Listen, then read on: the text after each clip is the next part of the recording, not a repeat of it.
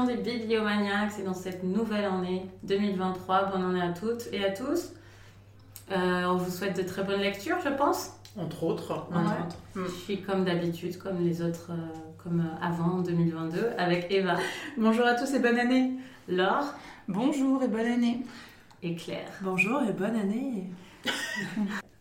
On va commencer par un roman chez Monsieur Toussaint Louverture, Zephyr Alabama de Robert McCammon. Euh, c'est un roman américain traduit par Stéphane Carn et c'est Laure qui nous l'a suggéré, qui va nous le résumer. Donc dans Zephyr Alabama, euh, on va suivre pendant une année un petit garçon euh, qui s'appelle Cory et qui a 11 ans et qui grandit dans une petite ville de l'Alabama qui s'appelle Zephyr, d'où le titre du roman. C'est un petit garçon qui est fils unique, qui évolue dans une famille pauvre mais heureuse, et dans une petite ville qui pour lui est une sorte de, paradis sur terre très tranquille jusqu'au jour où euh, lui et son père découvrent euh, non loin d'un lac euh, une voiture abandonnée dans laquelle un homme a été sauvagement assassiné. Et suite à cette découverte, la ville semble être en proie à des phénomènes étranges. C'est comme si le mal s'était introduit à l'intérieur de la ville. Ou alors est-ce que c'est Cory qui soudain d'ici ses yeux en grandissant et en découvrant, enfin, en découvrant que le monde n'est pas aussi joli qu'il le pensait, euh, telle est la question. Et donc tout un tas de phénomènes vont se produire euh, que Cory euh, va tenter de comprendre, mais surtout il va essayer d'aider son père qui, suite à la découverte de ce cadavre, lui bascule complètement dans une sorte de, de dépression. Enfin, voilà, il, est, il est rongé par un mal dont il n'arrive pas à se sortir et Cory, tout au long du roman, va essayer d'accompagner son père pour qu'il retrouve bah, goût à la vie en fait et qu'il se débarrasse euh, voilà, de, cette chose qui le dévore euh, de l'intérieur. Et il faut dire que cette scène inaugurale de la découverte du cadavre, en fait, c'est une scène d'action. C'est pas juste qu'il découvre. Euh, il y a tout un stress qui est lié à, la découverte. Tout à fait. très bien. Bon, bah, c'est parti. 2023. Euh, Eva, qu'est-ce que tu en as pensé de Zephyr Alabama Je savais que ça allait être à moi de parler. Euh, moi, euh, Zephyr Alabama, ça a été une très bonne surprise. effectivement, bah, la scène d'ouverture dont vous parliez toutes les deux, Coralie et Laure, pour moi a été très marquante. je ne savais pas trop à quoi m'attendre finalement en ouvrant ce livre. Je l'ai lu parce que effectivement, on l'avait mis à l'affiche de, de Bibliomaniacs, mais c'est vrai que je, savais qu'il était sorti, mais je m'étais pas forcément, euh, pas forcément intéressée. Donc c'était vraiment la, surprise en fait en, ouvrant le livre. Et c'est vrai que cette scène d'ouverture, bah, tout de suite, euh, voilà, elle est, euh, elle est extrêmement forte.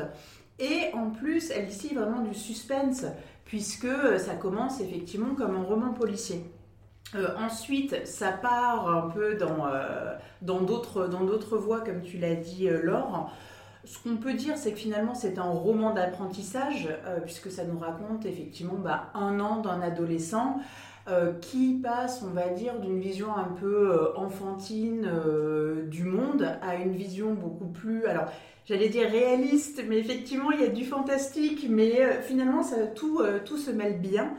mais effectivement, bah, il va découvrir un peu les, les coulisses de sa, de sa ville alors ça peut être effectivement bah, un crime, hein, euh, comme, euh, comme on l'a vu, euh, ça peut être aussi des inégalités sociales, des inégalités raciales, puisque sans forcément appuyer très fort sur le sujet au début, mais de plus en plus en fait dans le livre, on va nous parler de ségrégation, on va nous parler du Ku Klux Klan, on nous parle également bah, de la transformation de l'économie aux, aux États-Unis via l'exemple du père de le pauvre, déjà, il assiste à une scène euh, horrible, mais en plus, il va avoir des soucis au niveau professionnel, puisqu'on passe du côté un peu artisanal du laitier mm. qui va euh, donner, euh, livrer ses bouteilles à un système euh, plus capitaliste avec les supermarchés. Donc c'est en fait tout ça que va nous, nous peindre l'auteur avec effectivement euh, ces angles, ces angles fantastiques et toute une galerie en fait de toute une galerie de personnages très différents les uns des autres. Donc vraiment, enfin moi entre le roman d'apprentissage, le fait effectivement qu'il y ait du suspense, le côté aussi très attachant du personnage de Cory, sa relation avec ses parents. en tout cas, moi, c'est un livre qui a vraiment bien fonctionné pour moi. Je trouve qu'il est, bien équilibré. Si j'avais quand même un petit bémol, euh, c'est que je trouve que parfois, en fait, euh, l'auteur, c'est un petit peu, enfin en tout cas à mes yeux, c'est un petit peu euh, éparpillé. J'ai eu l'impression qu'il voulait mettre beaucoup, beaucoup de choses, en fait, dans ce livre, alors qu'il, de mémoire, il fait quoi Entre 400, 400 et 500 ah pages, hein, non, 600 pages, 600 pages, effectivement. Donc bon, voilà, c'est un, bon petit, c'est un bon petit pavé. Euh, plusieurs fois, je me suis dit finalement, ça aurait été bien qu'il recentre peut-être un petit peu les, choses, parce que moi, il y a certains passages où effectivement, j'ai un petit peu perdu le souffle, mm. j'ai un petit peu perdu le rythme. C'était un peu longué, il y avait un peu de gras. Euh, qui aurait pu être enlevé pour que ce soit finalement un petit peu plus, un petit peu plus intense. Euh, il y a eu des moments où heureusement que je l'ai lu en fait pendant les vacances de Noël où j'avais le temps. Je pense que si j'avais, je l'avais lu dans un rythme professionnel où bah, forcément c'est 50 pages par-ci, 50 pages par-là, mm. j'aurais peut-être eu du mal en fait à garder, euh, garder haleine en fait pendant, pendant toute la lecture heureusement, la période a été, euh, a été favorable. Donc, c'est ça le bémol que je mettrais. Peut-être un petit peu trop de personnages, un petit peu trop de choses à raconter, de, de sous-intrigues, etc. Il n'empêche que c'est un livre que j'ai trouvé euh, finalement assez lumineux, euh, malgré les facettes sombres qu'il peut explorer. Ce suspense, ce fil conducteur, en fait, qui nous garde jusqu'au bout. Et surtout, malgré certaines choses, il y a toujours une pointe d'humour et il y a certaines scènes aussi qui sont vraiment très drôles.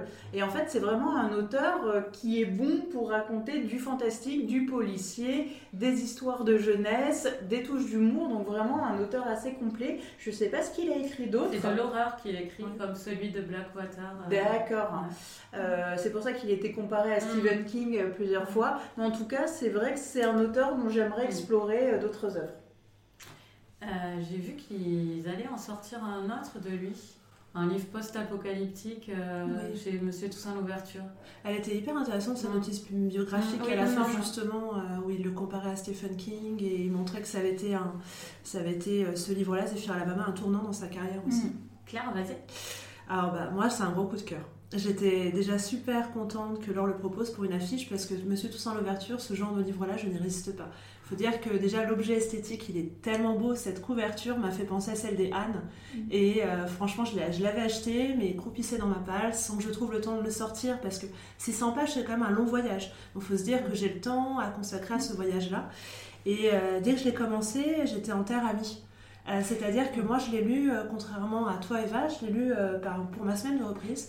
Et il y avait cette espèce d'envie tous les soirs ou tous les matins de retrouver les mots de cet auteur, l'univers de Zephyr Alabama. Et j'étais vraiment contente, j'ai mis du temps à le lire, mais j'ai adoré être dans cet univers-là. Je l'ai fini hier soir pour l'émission et la fin est incroyable. Alors moi ce que j'ai aimé, c'est ce que tu soulignais, le croisement des genres le fait qu'il y a à la fois ce côté récit d'apprentissage, le côté un peu gothique, le fantastique qui surgissent, et puis cette description sociétale que tu montrais justement avec le glissement, la laiterie, le supermarché, euh, ces choses un petit peu instillées en société, le, bah, le racisme, et puis aussi autre chose qu'on découvre à la fin. En effet, je ne vais rien en dire pour pas.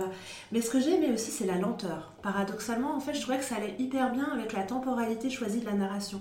Le fait que ce soit sur un an, finalement, quand on pense à nos années de vie, il y a des moments où c'est long. C'est-à-dire que le temps semble s'étirer, il ne se passe pas grand-chose. Il se passe des petites choses humaines, des bonheurs, des, petits malheurs du quotidien. Et puis d'un coup, il y a une accélération sans qu'on sache vraiment d'où elle vient et qui fait que finalement, bah, tout va être bouleversé dans notre univers et puis ça reprend un peu de lenteur.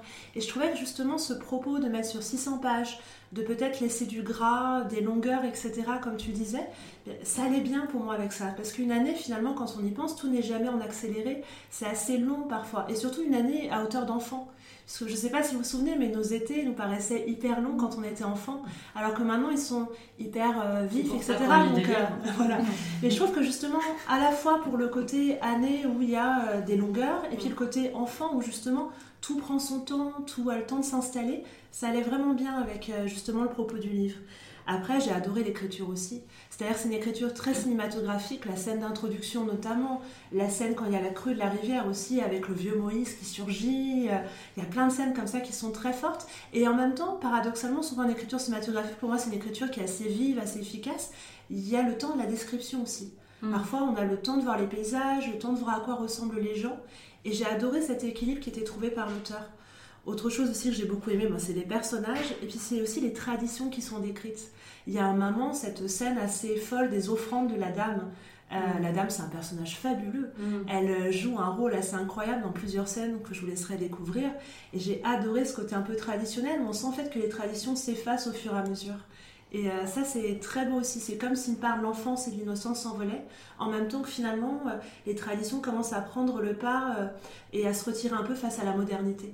Et ça, j'ai trouvé ça hyper bien. Enfin bon, voilà, vous comprenez que c'est un gros coup de cœur. Alors, je vais me permettre de donner mon avis maintenant parce que comme je fais le coup de cœur, j'ai peur que les gens se lassent euh, de parler trop, trop lentement. Et en plus, vous n'avez pas dit ce qui, moi, me frappe le plus dans ce livre, même si je suis d'accord avec tout ce que vous avez dit. C'est pour moi également un coup de cœur.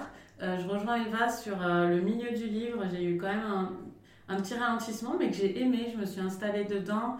Mais j'ai quand même senti qu'il fallait que je tienne, enfin que ça se méritait, mais que voilà. Euh, et la fin et nous récompense parfaitement parce qu'il y a, y a des scènes d'action complètement folles à la fin, euh, série B, euh, enfin, c'est surréaliste. J'ai trouvé ça génial. Pour, enfin, pour moi, c'est un livre vraiment sur l'écriture et, et, et c'est ça qui a guidé tout le texte pour moi. Et le début, cette scène d'action qui est magnifique en plus parce qu'elle interrompt une discussion père-fils qui est déjà très touchante et euh, là, il se passe euh, ce qui, va se dérouler. Euh, cette scène d'action, dès le début, moi, j'avais, j'avais pas lu l'avant-propos avec beaucoup d'attention et je suis allée le relire après, exprès. Je me suis dit, bon, je sais qu'il y avait un truc dans l'avant-propos à ce sujet, mais on a l'enfant qui décrit quelque chose qu'il peut pas voir, enfin, qu'il peut pas avoir vu. dès, dès, les premiers paragraphes du livre, on a un truc, ah, tiens, qu'est-ce qui se passe? Comment, comment le narrateur peut être en même temps sous l'eau et, et hors de l'eau? Et en fait, tout livre, ça va être ça enfin pour moi, ça va être euh, le narrateur comble des trous. Et comme c'est un, un narrateur enfant euh, tel qu'il est situé, il va combler des trous sur ce qui s'est passé et il le fait de façon complètement enfantine et fantasque. Et, en fait, pour moi, c'est ça le, fantastique dans le, le côté fantastique du livre, c'est c'est l'imaginaire de l'enfant qui comble les trous. En tout cas, moi, j'ai lu tout comme, tout comme ça. Euh, je ne dis pas que des choses fantastiques ne sont pas passées, mais pour moi, toute la lecture, il y a un doute il y a vraiment un doute que j'adore. Euh, je, je, ne l'ai pas du tout lu comme un Stephen King où les choses fantastiques se passent, ou comme un Blackwater où les choses fantastiques se passent. Là, je l'ai lu comme un enfant me dit que des choses fantastiques se sont passées. Et, euh, et ça, ça j'ai trouvé ça tu mets en doute la parole de l'enfant. Je mets en doute. non, mais ça fait partie pour moi parce qu'après, il y a, y a, tout le truc euh, sur la dernière partie qui reboucle sur le fait mm. que c'est un adulte. Je trouve ça encore plus intéressant enfin, pour moi, ça ne nie pas du tout toute la perception que j'ai du livre. C'était une fin fantastique de se dire, euh, euh, il a gardé, euh, il a gardé cette fraîcheur et cette, ce côté ludique de l'écriture en étant adulte. Il le présente comme quelque chose de, réel, mais il a quand même écrit tout ça comme un enfant. Et, et on ne doute pas qu'il a de la véracité, enfin, j'ai douté que les choses se soient arrivées, mais pas qu'elles étaient réelles au fond. Et c'est ça que j'ai adoré dans le texte. C'est euh, au moment où tu les lis, tu as la tension comme si elles étaient réelles. Mais à chaque fois, j'avais le truc de me dire non, mais là, euh, là c'est l'enfant, mais ok. Comme quand on a des enfants, ils nous racontent un truc qui est complètement farfelu, qui s'est passé à la récré et tu dis c'est peut-être pas exactement ce qui s'est passé, mais tu adores leur réaction qui est tellement réelle par rapport à ce qui à leur interprétation de ce qui s'est passé. Et là, ça m'a fait tout ça, ce livre. C'est vraiment un livre d'enfance et d'écriture. C'est enfin, ce que j'adorais en plus de tout ce que vous avez dit. Alors, euh, moi juste je voulais, je voulais rebondir sur ça parce que c'était aussi euh, de ça dont je voulais parler, même si j'ai une perception euh, légèrement différente. C'est-à-dire que pour moi, effectivement, ce qui est hyper réussi, c'est qu'il y a plein de moments où Cory imagine des choses. Il y a une scène formidable avec le maire. oui, c'est celle-là que je voulais évoquer. Elle est Elle est incroyable. Elle est très drôle. Voilà. Où Cory s'imagine un truc de folie. Enfin, et voilà, il y va avec son imagination d'enfant, etc. Et en fait, euh, c'est rien passé de tout ce qu'il a imaginé. Euh, mais euh, moi, il y a eu des moments où je me suis pas dit, justement, moi je me suis dit, c'est vraiment un auteur fantastique qui joue avec les codes du fantastique, mm. au sens où il y a des scènes où pour moi, ça c'était vraiment du fantastique et c'était pas dans son imagination euh, à lui, mais il joue avec ça, justement. Euh, mais pas, enfin, je sais pas comment dire. Je suis pas d'accord. Enfin, moi, je l'ai pas perçu comme le fait qu'il y avait un doute sur tous les moments, mais il joue avec le fait que de Oui, temps en ça. temps il y en a, et que du ça. coup, c'est une espèce de façon pour moi de. Enfin, c'est pour ça que le livre de transition, c'est intéressant, au sens où je me suis dit, c'est quelqu'un qui. Qui, qui presque pas se moque, mais en tout cas joue avec les codes de l'art euh, qu'il Mhm. maîtrise, euh, qui- enfin qu'il maîtrise. Et pour moi, à la fin, il, il Oui, passe dans ce qu'il sait faire, dans l'horrifique, dans le machin, et puis il y va à fond. Et je trouve qu'il y a plus.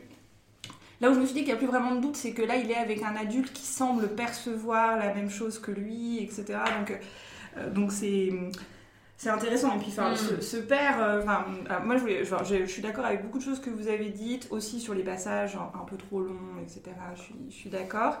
Euh, mais euh, moi aussi, j'ai trouvé qu'en plus d'être drôle et tout ça, et d'avoir des scènes d'action absolument formidables, c'est un livre que j'ai trouvé aussi très touchant euh, dans la relation que ce garçon Ouais. a avec son père. Oui. C'est- très beau et, enfin, et très triste aussi ce, ce moment où finalement il devient adulte parce que son papa n'y arrive plus en fait et qu'il essaye de et qu'il essaye de l'emmener de l'emmener vers autre chose et j'ai trouvé que c'était d'autant plus euh, intéressant que son père il est dans la résistance au fantastique et au merveilleux Mm. il est il y a un, un personnage qui s'appelle la dame que sa femme, Mm. son fils, tout le monde lui dit qu'il faut qu'elle aille la voir parce que c'est comme une sorte de, de magicienne qui va l'aider et lui il est dans le refus total euh, Mm. enfin il est dans le refus total de finalement ce qui sauve son fils en permanence et c'est très beau comment enfin son fils arrive à l'emmener vers ça, ça. et à le Mm. libérer vers- enfin moi ça j'ai trouvé je, je ça pense qu'il n'y a pas que ça aussi, c'est le côté euh, ségrégation raciale et son éducation aussi qui l'empêche d'aller voir la dame. intéressant. Ouais, ouais, C'est évoqué d'ailleurs, parce que Oui. il y a le passage de la Oui. mère qui parle au Oui. père, mais tu vas pas pour cette raison-là, parce que les voilà,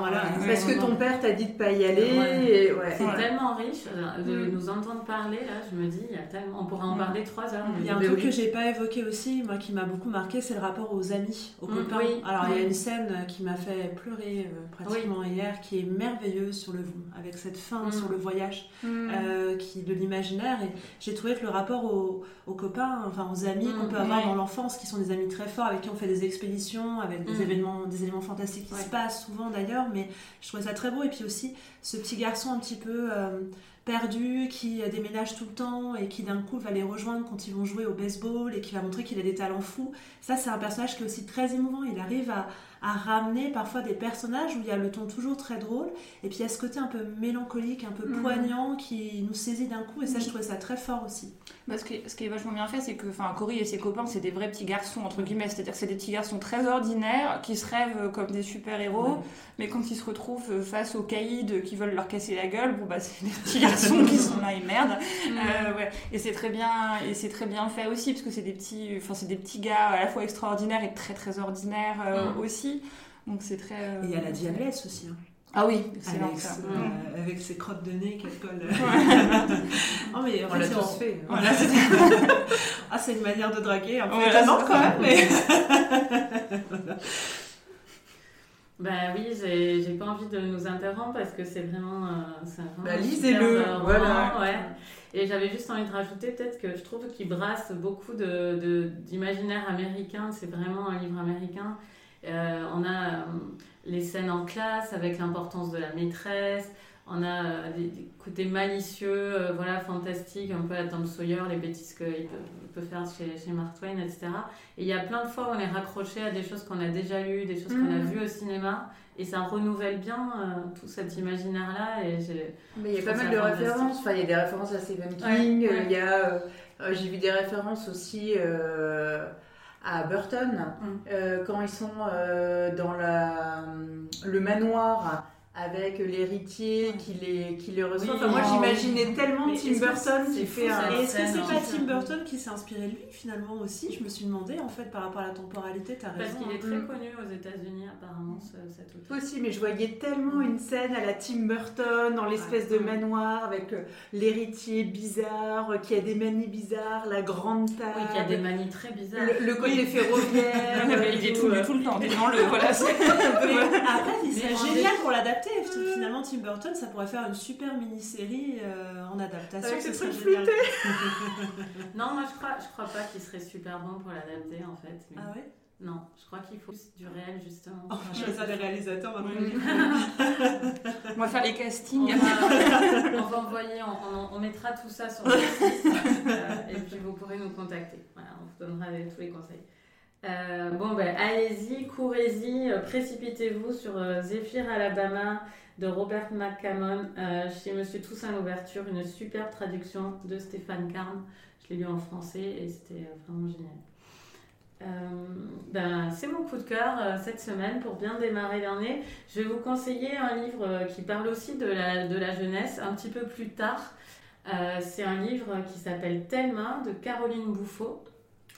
Et euh, c'est centré autour d'une ado euh, qui est anorexique. Caroline Bouffot connaît bien le sujet et elle le dit dans les remerciements. Donc cet élément-là et ces connaissances-là sur l'anorexie sont les siennes, sont son vécu, mais tout le reste est vraiment hyper euh, romancé. C'est un très bon roman. Ça parle d'une période de sa vie où les choses vont s'arranger pour elle à ce niveau-là.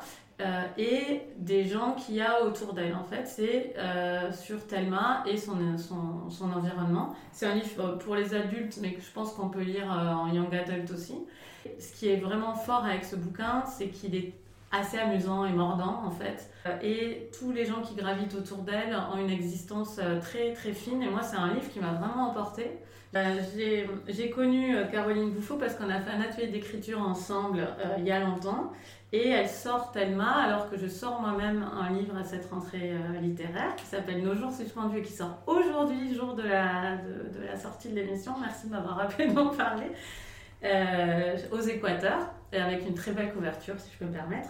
Euh, mais j'aimerais revenir à mon coup de cœur parce que je trouve ça un peu bizarre. Il fait 250 pages, il se lit mais tout seul et on est vraiment hyper attachés. Moi j'ai appris énormément de choses en fait sur l'anorexie et surtout il y a une vision euh, qui n'est pas une vision de causalité. Il n'y a pas une obsession de la causalité en fait. Souvent, moi, dans les livres sur l'anorexie que j'ai pu lire, c'est un sujet que je, connais très mal, mais j'ai.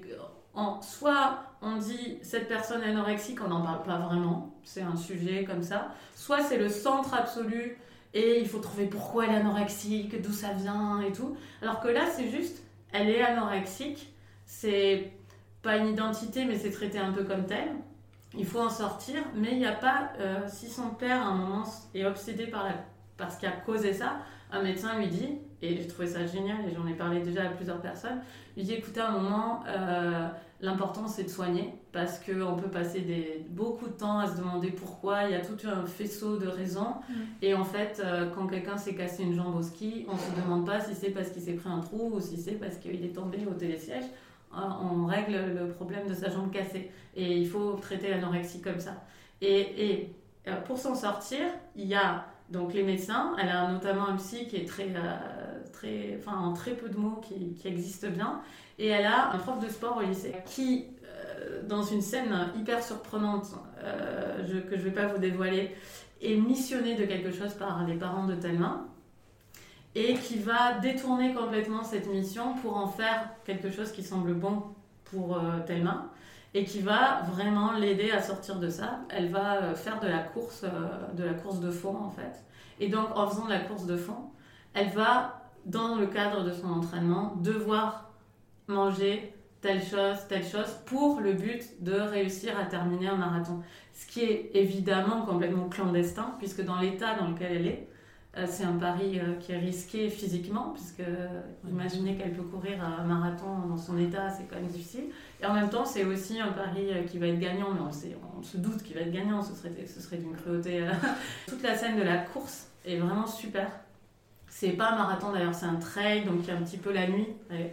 Et, toute, la, toute cette scène-là est très. On est vraiment avec elle, on, est, on a la caméra qui se secoue là, c'est vraiment chouette. Et voilà, moi j'ai eu des surprises vraiment au moment où je m'attendais pas. J'ai toujours eu des surprises. Les personnages ne comportent pas comme on s'y attendrait. C'est un livre très, très agréable à lire et voilà, je le recommande. Il sort euh, cette, euh, cette rentrée d'hiver, un premier roman. Et voilà. Thelma de Caroline Bouffot. Allez-y. Ouais, deux très bons conseils, franchement, sur cette émission. Ça va. Ça va. Un troisième avec ton livre. Et un troisième avec mon livre. voilà. Euh, je suis très contente et on fait la fête bah, ce soir. Mais euh, si vous avez écouté l'émission aujourd'hui, euh, dans la journée peut-être, vous pouvez venir ce soir à un livre, une tasse de thé, on va fêter ça. Mais j'espère qu'il y aura d'autres petits événements où on pourra se rencontrer. Que vous êtes en train de lire, les filles Alors moi, je suis en train de lire euh, Yoga d'Emmanuel Carrère. Ah bon, quand même. Ah bah oui. Finalement. Ben moi, je suis comme ça. ouais. J'ai tellement aimé V13. euh. D'ailleurs, c'est grâce à toi que je l'ai lu, euh, Coralie. Ah oui. Et j'avais euh, Yoga qui était dans ma palle bah, depuis sa sortie, Mm. à peu près. Et donc, je me suis dit, allez-y. Et, et là, je suis à côté d'Emmanuel Carrère et je fais des, des postures de yoga et je retiens mon souffle en critiquant mon voisin. Et, et pour l'instant, ça se passe bien. Voilà. D'accord. Euh, moi, je lis Les Enténébrés de Sarah Chiche. Oui. Laure.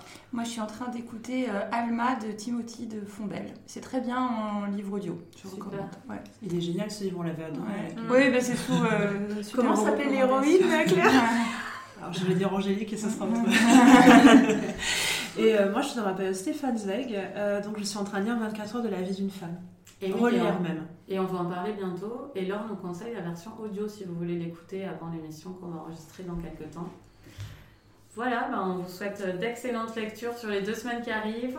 Euh, on vous souhaite d'acheter mon livre aussi et d'acheter celui de Caroline. Surtout Et- le tien. Mais sur- mais quand même aussi celui de Caroline, tant qu'à faire. Euh, et, euh, et de lire Zéphyr Alabama. Ça fait beaucoup quand même. Organisez-vous. Voilà. Il y a À bientôt. toute une année hein, qui arrive. Voilà, hein. c'est ça. À bientôt. Au Ciao. revoir. Au revoir.